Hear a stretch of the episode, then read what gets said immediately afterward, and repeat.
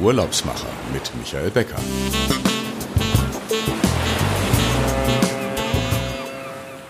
Heute stellen wir eine der grünsten Metropolen in Europa vor. Die Hauptstadt von Litauen Vilnius feiert in diesem Jahr 700 Jahre Geburtstag und ist eine der dynamischsten Städte in Ostmitteleuropa. Litauen ist der südlichste Staat des Baltikums mit Estland und Lettland. Mein heutiger Gast kommt aus Vilnius. Die Stadt ist bekannt für ihre mittelalterliche Altstadt und ihre prächtige Barockarchitektur.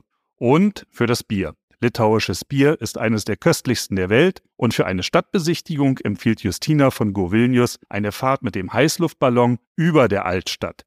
Denn die zahlreichen Parks bieten genügend Platz, um mit dem imposanten Ballon in den Himmel zu starten. Ich freue mich heute, Justina Geleite vom Fremdenverkehrsbüro Go Vilnius zu begrüßen und wir werden heute mal wieder auf Englisch sprechen. Also, welcome Justina. Very welcome in our show on the episode of the Urlaubsmacher. And we were talking about Vilnius today. And as you know, the first question always is how did you come to the travel industry and especially to Go Vilnius? Hello, uh, it's very nice uh, to talk to you today. Well, I'm with Go Vilnius for more than three years now, but before that, I worked in aviation for five years and uh, as a corporate interna- international corporate salesperson with the airlines. And then in the middle of pandemic, during most harsh restrictions, pretty much, I switched from aviation to tourism. I mean, it might sound like not a very smart choice, but actually, I'm very happy with, with my choice because my study background is as well as related to tourism. So just I feel like I'm fulfilling my dream here now. Great. You told me in the briefing that that you have also lived in London. So um, this is your background, also tourism in, in London. No, I actually I lived in the UK, but not in London. UK. I lived in Newcastle up, uh, Ah. so it was different, definitely from London. I've been to London for, for many times, but regions absolutely different and uh, languages as well. Actually, it was absolutely unrelated. It was like a gap year for me, uh, and that's it. Yeah. And um, yeah, it was a very hard time switching in the pandemic between airline business to the private travel industry and um, motivating people to come to Vilnius when they couldn't travel. So now it is um, a great time to have all the guests back to your city. And let us start first with, with the language. Lithuanian is one of the oldest languages in the world. I heard about it, and it is part of the Indo European language family and the language is not supposed to be very easy. Uh, therefore, fortunately, many Lithuanians learn English so that they can uh, communicate with the guests and everyone who comes to Vilnius. Maybe you can give us a short introduction in some words and especially what is the meaning of hello? Hello. Uh, well, if you want to say hello, it's just labas. It's an informal word. Of course, we have more formal ones, but it works everywhere. Even labas is good. If the foreigner, if a tourist comes and knows the word labas, that's enough for us. I mean, we don't expect more for that. So it's very easy to, to remember. And there's also a story about the euro coin of the two euro coin I heard.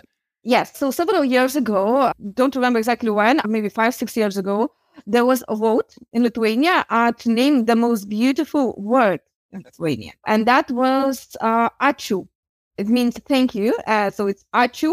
In UK, many people uh, used to tease me because our ačiū sounds a lot like sneezing for Yeah. them. and only that was when I heard it that, well, they're kind of right. So after this word won the, the vote, they actually put it on a uh, coin of two euros. But it's not like a lecture coin; it's just like special edition. But they circulate, and I'm uh, pretty sure they are all over Europe. I'm at least in Lithuania. I've seen like hundreds and hundreds of those. So if you're in Lithuania, to try to look on uh, the back side of the coin and see if, if it's a word. You can well just keep it with you as a souvenir. And maybe everyone who is listening today can look in his pocket and maybe he has in Lithuanian two euro coin and can check up. Yeah, for sure. A good idea. This makes the bridge to think about traveling also to uh, Vilnius then. Lithuania is located between Poland and Latvia with Riga. What do you say? What is the best time to come to Vilnius? I would say from the late April, early May to late September. And I mostly prefer May or September. Actually, uh, leafy golden autumn in September already in in the north, let's say. And as Vilnius is a very green city, you can also enjoy all the autumn colors in the city. So uh, that's rather rare thing uh, to enjoy. And then, of course, there's Christmas season.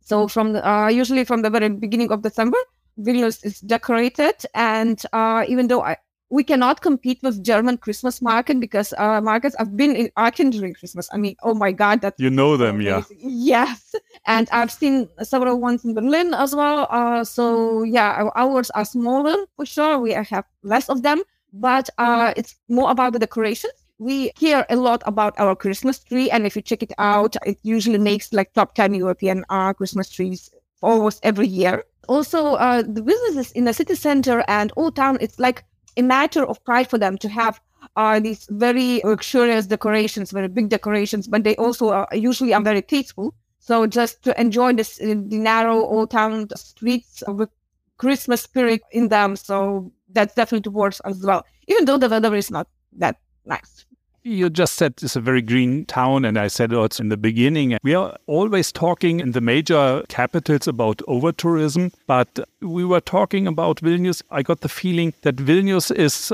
not overrun by tourism until now, and so it is very easy and unstressing to visit Vilnius.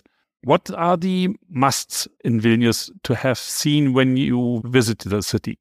Well, if you talk about places uh, to go to, places, yeah. So, uh, of course, first of all, it's the old town. It's listed in UNESCO World Heritage List, and they don't list it for no reason. It's one of the biggest in the region, and also rather authentic. You can find buildings from you know 14th, 15th century, uh, like Gothica, but actually it's Baroque, which makes our Vilnius unique because we have a lot of Baroque and.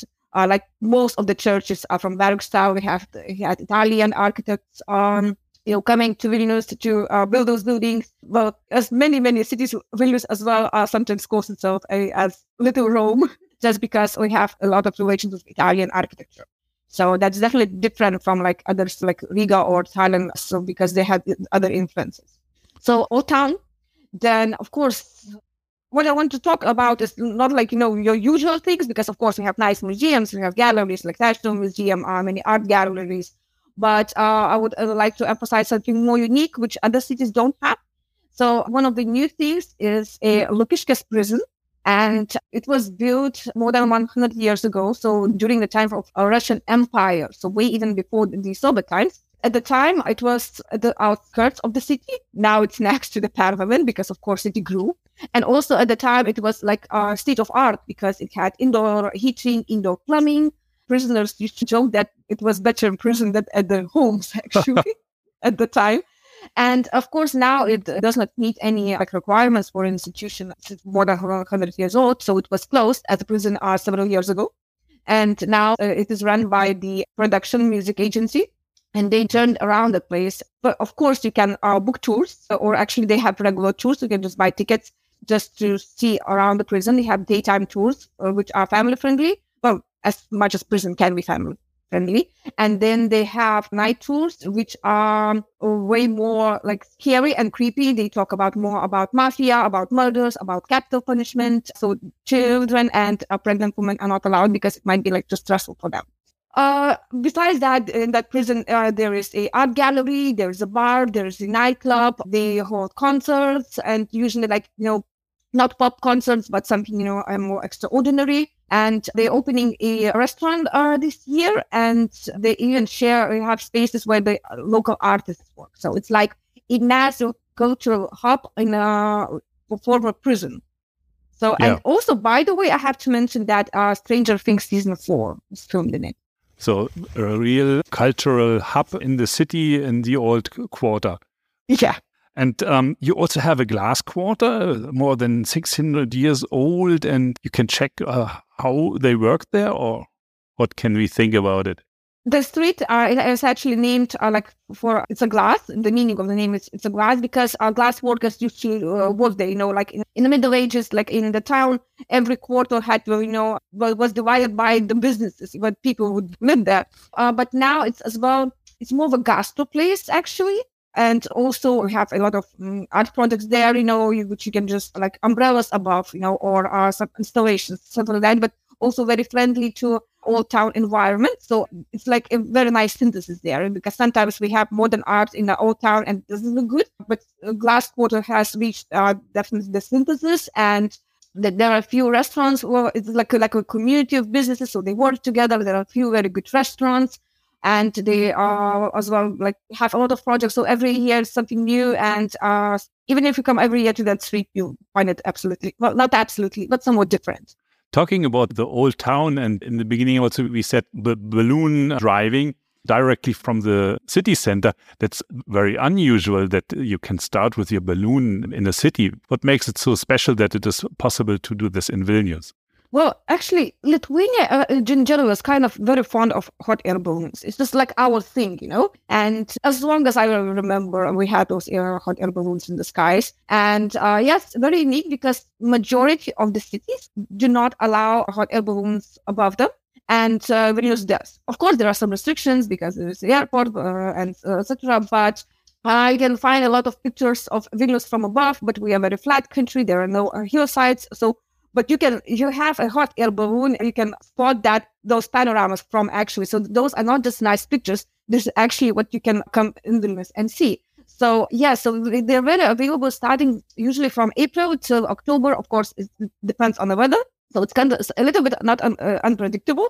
You don't know exactly where you will land, just approximately. But uh, the pilots are very good. It's absolutely safe. Uh, I've never heard of any sorts of accidents, incidents. I mean, in 20 years. So also, so it's rather affordable as well. So definitely, you should spend several hours for, for that. So that are not only marketing picture. You can really go from the city center parks up in the air Yes, and it's surprising for me how much it's yeah. surprising for others because it's so normal for us. Landing, and then you have also the countryside, and you can make river tours out of Vilnius. And what is the special going on the rivers? Have you often heard about kayaking in a city center or the old town? Not really. It's very seldom, yeah. Yeah, kayaking is always our thing. For example, when I lived in UK, Brits don't even do that. They don't really know that you can just go to the river and kayak there. And uh, I, I, had some Brits coming here to, to, do that, and it was, yeah. oh my god, why why don't we do that in our country? So as well a Lithuanian thing. It's very popular, not only in Vilnius but uh, around. It. We have many friendly rivers you can kayak very safely in with with kids and you know even dogs. Vilnius is not an exception. We have several routes. One is through the more calmer river, uh, so as well very ch- uh, children family friendly, and another smaller river is actually more fierce. So several routes, and also it is available during the night, so you can spot the city lights from the river. So I think it's rather unique as well. So talking about the area around a little bit, um, may you can also say something about Trakai Island. Is it? Do I did I pronounce it right? Uh, Trakai or yeah? Yes, very very yeah. good. Even the correct emphasis actually, yeah. which Lithuanians don't often do. so you, yeah, your pronunciation is perfect. Yes, it's just uh, 20 kilometers outside of Vilnius, so like uh, half an hour ride. And as well, it's a castle in the island of the lake. And uh, it's uh, probably one of our fam- most famous, biggest, and oldest castles. It's actually German style castle from uh, red bricks. And uh, of course, at the time, it was very good to have a castle in an island because it served as a the water served as a protection. Uh, now, of course, there is a museum in there, and also during summer, uh, they also uh, do performances, concerts. They might be the- theater as well. But not only that, Trakai is actually not a very Lithuanian uh, town. It actually uh, belongs more to the Karaites, but now Lithuanian. But in the 14th century, our Grand Duke brought Karaites to Trakai, and they stayed there. So you can also, also I really, really recommend to uh, try the local pastry, which is called kibinai uh, it's a pastry with uh, meat filling inside. Of course, there are vegetarian options available, but uh, the original ver- version is with the lamb. But now, of course, you can find chicken, pork, beef, whatever with 21st century. But uh, yes, and even though you can find kibinai everywhere in Lithuania because they're popular, but still, uh, the thing is to do that in Trakai. Also, as this is a big lake, you can rent a boat. You can like row yourself, or you can, uh, you know, like rent a yacht. A lot of options there. And so even just that it might take the, the, the whole day. And during the winter, by the way, you can walk on the lake. Yeah, you can skate maybe on the lake. Yeah. So even during the winter, it's very worth visiting. But when you're coming in the summer back to the city, then and you're uh, hungry and thirsty, then you will um, rest at the Bermuda Triangle. And what does this mean? Well, definitely, uh, you will not be first there because that it's actually why we call it Bermuda Triangle is because uh, three streets make a triangle and it's a nightclub space. I mean, cocktail bars, lounges, well, you name it, all sorts of nightlife uh, activities can be found there. And also from the posh ones to more simple ones, for more like, you know, uh, Irish pub style as well. But would be surprised that these streets, for a small city, it's like a lot, but it can be packed sometimes. But still not to the annoying level when you cannot get a drink or something like that. It just feels lively in the most nice ways, ways uh, but not overcrowded yet. Because well, so there's many options for people to scatter around. It's a very good vibe in there. You know, Friday, uh, Saturday night, actually Thursdays as well. I know new Fridays. Many listeners have the picture in mind that it is also one of the major um, party cities, and it is only for the young generation. But I think it's for every generation going there and having a cocktail or a beer in this area. It's not only for the young ones.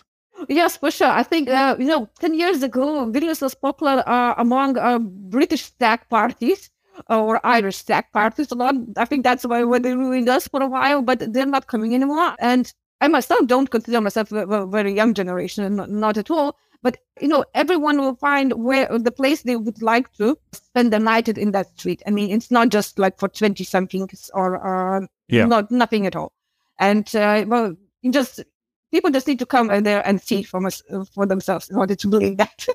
Coming this year to Vilnius um, with the 700 years anniversary, um, what festivals or special things are planned for the summer? Well, we have events all around the year, of course, because 700th anniversary, that's a big thing, sure. And for the, for the summer, we have uh, like the main event. It will be music festival as young as Vilnius, because our slogan for of our anniversary is Vilnius is 700 years young. So even though we have many years in age, uh, we are still well, very youthful. We have that young spirit. So the biggest concert uh, will be on the 25th of July Actually, uh, all the program uh, is for four days, but it will culminate with our huge event in our biggest stage where recently Rammstein had a concert and they packed there, I think, 40,000 people. So as well, we expect around 40,000 people to that concert as well. And uh, soon uh, we will be able to announce the headliner. Unfortunately, not yet because, you know, I know who it will be, but I cannot disclose it because uh, no, no signatures on the agreement yet. But uh, keep your, uh, you know, attention. Eyes because, open. Yeah. yeah, keep your eyes open because uh, we will be announcing the headliner soon, and it's it's a pretty much a lister, and it will be free of charge. So that's definitely what this. Oh, it's so a big party this year in Vilnius for everyone who is coming, and and also for the people who are living there. What's your advice how to come to Vilnius? Because we are from the travel industry, it's, it's easy. We, we say uh, coming by flight is the most comfortable thing. And Vilnius is connected to all major cities, not only Germany, Europe wide. Yes, uh, of course, we have all, all the main hubs like Frankfurt, of course, then uh, Amsterdam, Brussels, Paris, uh, Charlie de Gaulle. I, I mean, Warsaw is actually a very good hub for us. Yeah, we're very well connected, but Germany actually is one of the countries we connected the best. Uh, we have daily, several daily flights uh, to Frankfurt with uh, Lufthansa. Then as well, Ryanair operates Frankfurt Hahn. We have direct flights from Munich, uh, Berlin, Hamburg, Dortmund, and Hanover. So that's like, I think the, for sure, even exceeds the locations uh, in UK uh, we are connected. So pretty much from everywhere in uh, yeah. Germany, you can reach us in like less than two hours flight. We also mostly look on the issue coming more climate neutral to a destination but um, maybe you can tell us the, the problem of the rail connection that you have um, different measuring between the European standard and the old Russian or Sovietian uh, standard. So it takes a long time to go to Vilnius. You have to change, or yes, unfortunately, you could change then in Warsaw because we have uh, yeah. trains from Warsaw, but they still change the trains and the border because we, as well from with Poland, we have different um, sizes of rails. And actually, it's a, a, little bit of a funny story why we have that. I, I think I can mention that it's because of uh, Stalin's paranoia. He was afraid Soviet Russia will be uh, invaded. So uh, with the trains, so that's why they will do differently this is measure of protection from the evil west so yes we have different measures now and we cannot use the same you cannot use the same train uh, from poland to uh, lithuania and then latvia estonia with latvia and estonia we are good but that's like only the Baltics and the yeah. former uh, Soviet but Union. There's coming up a new line from the Baltic states to Europe on the same um, measure. Yes, uh, it's this huge uh, project among four countries Estonia, Latvia, Lithuania, and Poland, actually. And it's called Rail Baltica. So the idea is to connect Tallinn, Riga, Vilnius, and Warsaw with Western rails and high speed trains. So that it will mean that, from example, you know, you can from Tallinn uh, to Vilnius, it will take maybe around two hours or so. I mean, it's hard for me to believe that, but that that's going to be that and up, uh, yeah. then then it will be uh, way easier for uh, to reach us even from Germany. Uh, also, there is a ferry to, from Kiel to Klaipeda, our port city, and then from Klai- Klaipeda as well, you can take a train and to Vilnius, and our trains as well. Fine, they don't go on strikes, and they always on time. So, so you had the strikes here in Germany, or because yeah, I was this? caught in the strike. You was and- caught in the train, yeah. Yeah, in April, our flight was cancelled from Hamburg because Hamburg went on strike. We bought a Yeah. train ticket from Hamburg to Berlin because uh, the airline uh, offered us next day flight from Berlin, and then the train was cancelled as well. so Um, yeah, Yeah, okay. This this can happen, I think. With the new um, train railway system, you will have more fast connections, and it will not take 19 hours from Berlin to Vilnius. So um, that will be for the future one of the major projects um, in your region. Let us talk also about long stays. It is a very technical and, and digital uh, country, and maybe the combination is, um, as we know it today, is workation, and uh, so many people can also come to Vilnius and stay for longer and, and work from this city. yes, one of the very few good things uh, the pandemic uh, gave us is like workation. Some people did that, but not not that, that much. Now have workations, and many companies from around Europe uh, allow their employees for like the time per year to spend in another European Union country. It's important uh, that the European Union tax rises. I don't exactly know Yeah. why, but uh, it's, it's important about the tax. So it's good that we are in the European Union, that we have a very high speed internet. I'm pretty sure top 10 in the world. And so, yes, you can find a lot of options for long stay accommodation. Even hotels now, as well, after the pandemic, they have special packages for long stays. So, like better prices. Uh, we still have Airbnb as well. Uh, I know that uh, I heard that I think in Germany, not all every cities have Airbnb, but we do have that. So, as well, prices are very friendly and there's everything you need. You have a co- cozy city, high speed internet, and uh, affordable accommodation. So it's also a pet friendly city, I think. Yes. I'm not that pet, pet friendly now myself. Is this this is your office uh, dog or? Yeah. So putting uh, all things together, Vilnius is a city where you can have a breakout for the long weekend. You can also go to the countryside as well. Um, you can reach it by sea um, and uh, combine it with train. Also, if you fell in love with uh, Vilnius, you can make workation and stay for longer time. I think we get a good view on your city. At the end, always I come to the last question. What will be your next destination traveling, um, maybe as a vacation or, or a business trip, Justina? Yeah, um, uh, at the beginning of July, I'm going to Germany for the first Germany. time this year, actually. So I had some business trips already. Yeah. So now I'm going to Bavaria, just to the mountains, because I love mountains and Lithuania, course, doesn't have it. I've visited many mountains in Europe, but Bavaria, I've never been there. I just drove through, but that's it. And I heard that uh, it's it's amazing. I will. I'm very looking forward to that. Even though I'm visiting Germany for the first time this year. So you like hiking? Oh yes, Yeah. I, I'm nothing Yeah. professional, but I just enjoy, you know, the the mountain air. So just like very uh, simple path, but yeah, I, I enjoy that a lot. You have uh, no mountains, I think, at home. That's uh, the difference. Our uh, highest point is 270 meters above the sea level. And surroundings are not at zero, so you don't even feel those 270 meters. Yeah, we're flat as a table. Flat as a table, yeah. Before we say goodbye, I just give an opportunity and say some words as well in German to our listeners, and then I'm coming back to you, and, and then we can say goodbye. Ähm, ja, liebe Zuhörerinnen und Zuhörer, wenn Sie Lust auf Vilnius bekommen haben, dann wenden Sie sich wie, wie immer an das Team von Fides Reisen Lufthansa City Center. Die Kollegen dort können Ihnen behilflich sein beim Auswählen der Flüge oder auch der Anreise eben über Kiel. Das könnte man ja auch mal ausprobieren, wenn man Zeit hat. Und natürlich gibt es eine große Auswahl an Hotels in Vilnius. in, in allen Bereichen. Und ähm, wer Gourmet-Restaurants lebt, auch Michelin-recommended Restaurants gibt es dort, sodass also für jeden etwas dabei sein wird. Ja, wenden Sie sich ans Team. Ich bin heute wieder in der Lounge von Fides Reisen Lufthansa City Center und ich würde mich freuen, wenn Sie uns weiterempfehlen, wenn Sie den Daumen hoch machen bei Spotify oder auf dem Portal Ihrer Wahl, uns weiterempfehlen, auch für die Abos. Ich kann sagen, wir haben es jetzt geschafft. Wir sind weit über 1000 äh, Abonnenten jetzt auf dem Zähler und ähm, ich würde mich freuen, wenn es so weitergeht und freue mich, wenn Sie in 14 Tagen wieder dabei sind mit einer neuen Ausgabe und Folge von Die Urlaubsmacher, der Podcast für Reiseinteressierte und Branchenliebhaber. Justina, yeah, at the end of um, our episode, Go Vilnius, and it was a pleasure to have you on the podcast. And maybe we meet again in, in the future here in Berlin on the ITB or wherever. Any promotion tour you are doing to get guests and visitors to your nice city?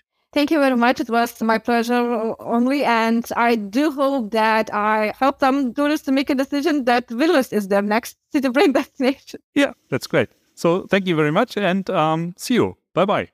Thank you. Bye bye.